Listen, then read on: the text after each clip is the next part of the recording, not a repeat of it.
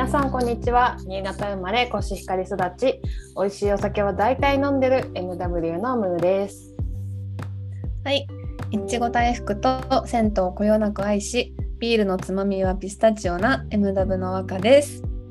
さて始まりました。MW の聞くサウナ。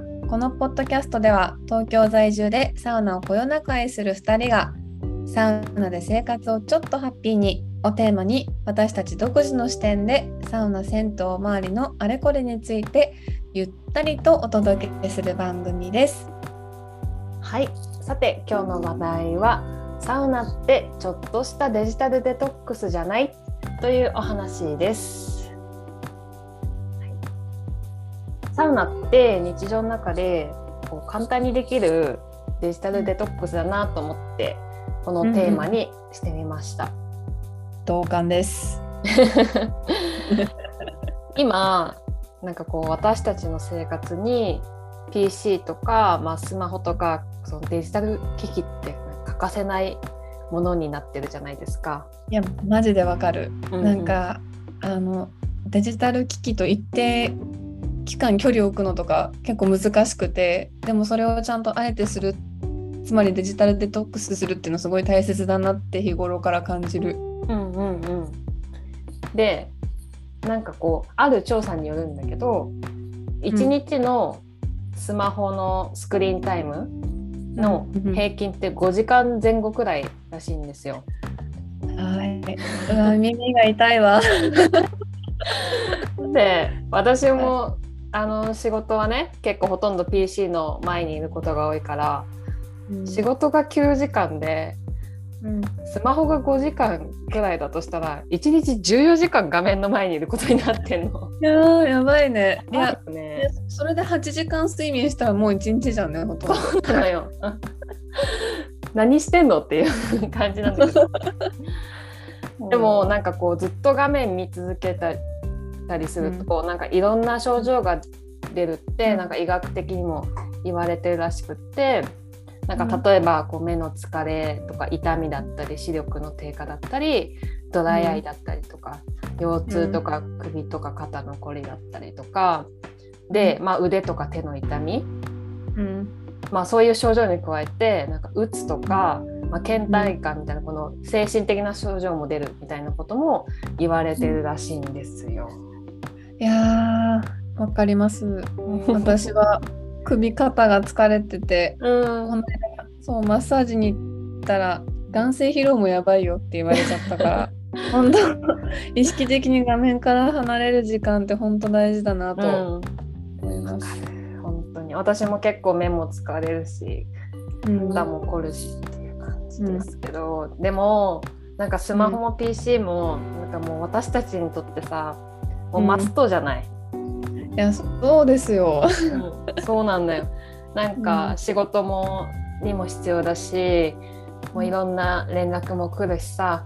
うん、SNS も見たいしショッピングサイトも見たいし、動画も見たいしさ。こうなんか通知が来るたびになんかさ気になっちゃったり。うん、だよねつい。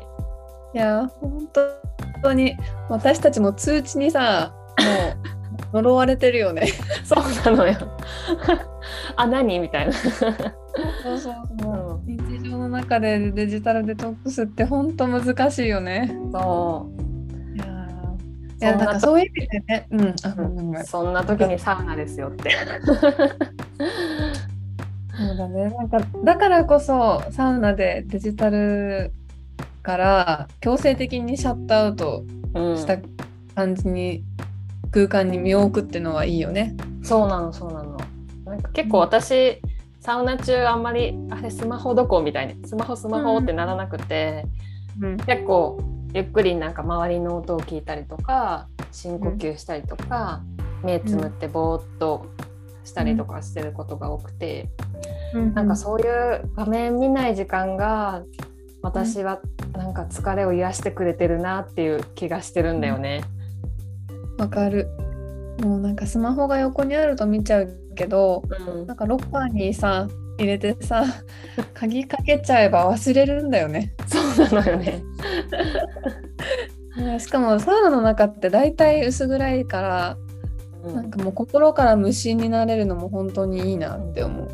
うんまあねなんか返さないといけない仕事の連絡も来てたりもするんだけどさまあうん。後で確認すればいっかってうん。思うようにしてる。でなんかこの前ある本を読んで、そうタイトルが「医者がお教えるサウナの教科書」っていう本で、うん。の加藤康隆さんっていうお医者さんの方が書いている本で、まあいろんななんかそうサウナの活動をしているお医者さんなんだけどうんうんうんサウナってなんか整うってどういうことなのっていうのをこううん。脳波を調べたりとか、まあ、医学的に研究してそれをまとめて書いてるんだけどうん。それが結構面白かったんだよね。うんうんうんでサウナで整ってる時のその脳波とかを測って研究すると、うん。その認知機能とか集中力のうん。なんか向上につながってるんだって。うん。まあつまりサウナに行くと脳の CPU が上がって仕事のパフォーマンスが上がるよっていう話なんだけど、うん。うん。そう。だからいいのサウナに行っても。そうだよね。いやもうなんなら制度に取り取り入れてほしいよね会社の。そう。そう。だからこの本で言ってるのは、なんかビジネスエリートみたいな人たちは結構サウナとか瞑想とかうまく取り入れることで、うんまあ、脳をうん整えてビジネスでパフォーマンスを発揮するみたいなことをしてる人も多くてその一人がなんとスティーブ・ジョブスです。なるほどですね。そうなんです。うんうんうん。だからもうもう疲れてるとさ目とか肩とか疲れてると、集中できないじゃない仕事も。なんかスマホもだらだら見ちゃったりとか、サウナにパッと入ってこう脳の疲れを取ってその後集中して仕事するとか、一回寝て朝起きて仕事するとかうん。そういう方が効率的だしアイデアも出やすいし、うんそうやっていけば、我々もビジネスエリートに近づけるかもしれない。いやなんか確かに仕事でなんか行き詰まってる時とかなんかパソコンの前にいてもうんアイデアが出ない時ってあるじゃん。うんうん、あるある。い 一回サウナ行っちゃった方がいいってすごい納得だよね。うん、いやーデジタルデトックスして脳も整えましょうってことですね。そうなんです。そうなんです。我々もスティーブ・ジョブスになれるかもしれない。なれる。いや日々整って目指していきましょうよ。うしましょう。女版女版スティーブ・ジョブス。はい。うん。というわけで今回は、えーとはいサウナって小さなデジタルデトックスじゃないというお話でした。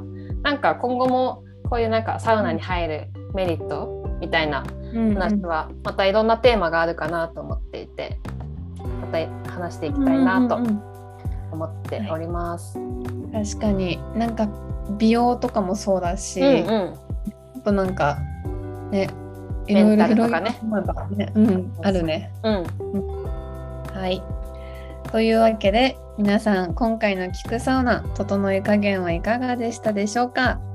このラジオは多分毎週金曜日に更新しています。と私たちのインスタグラムではサウナの紹介など不定期更新しています。アカウント名は MW アンダーバーサウナです。ぜひチェックしてみてくださいね。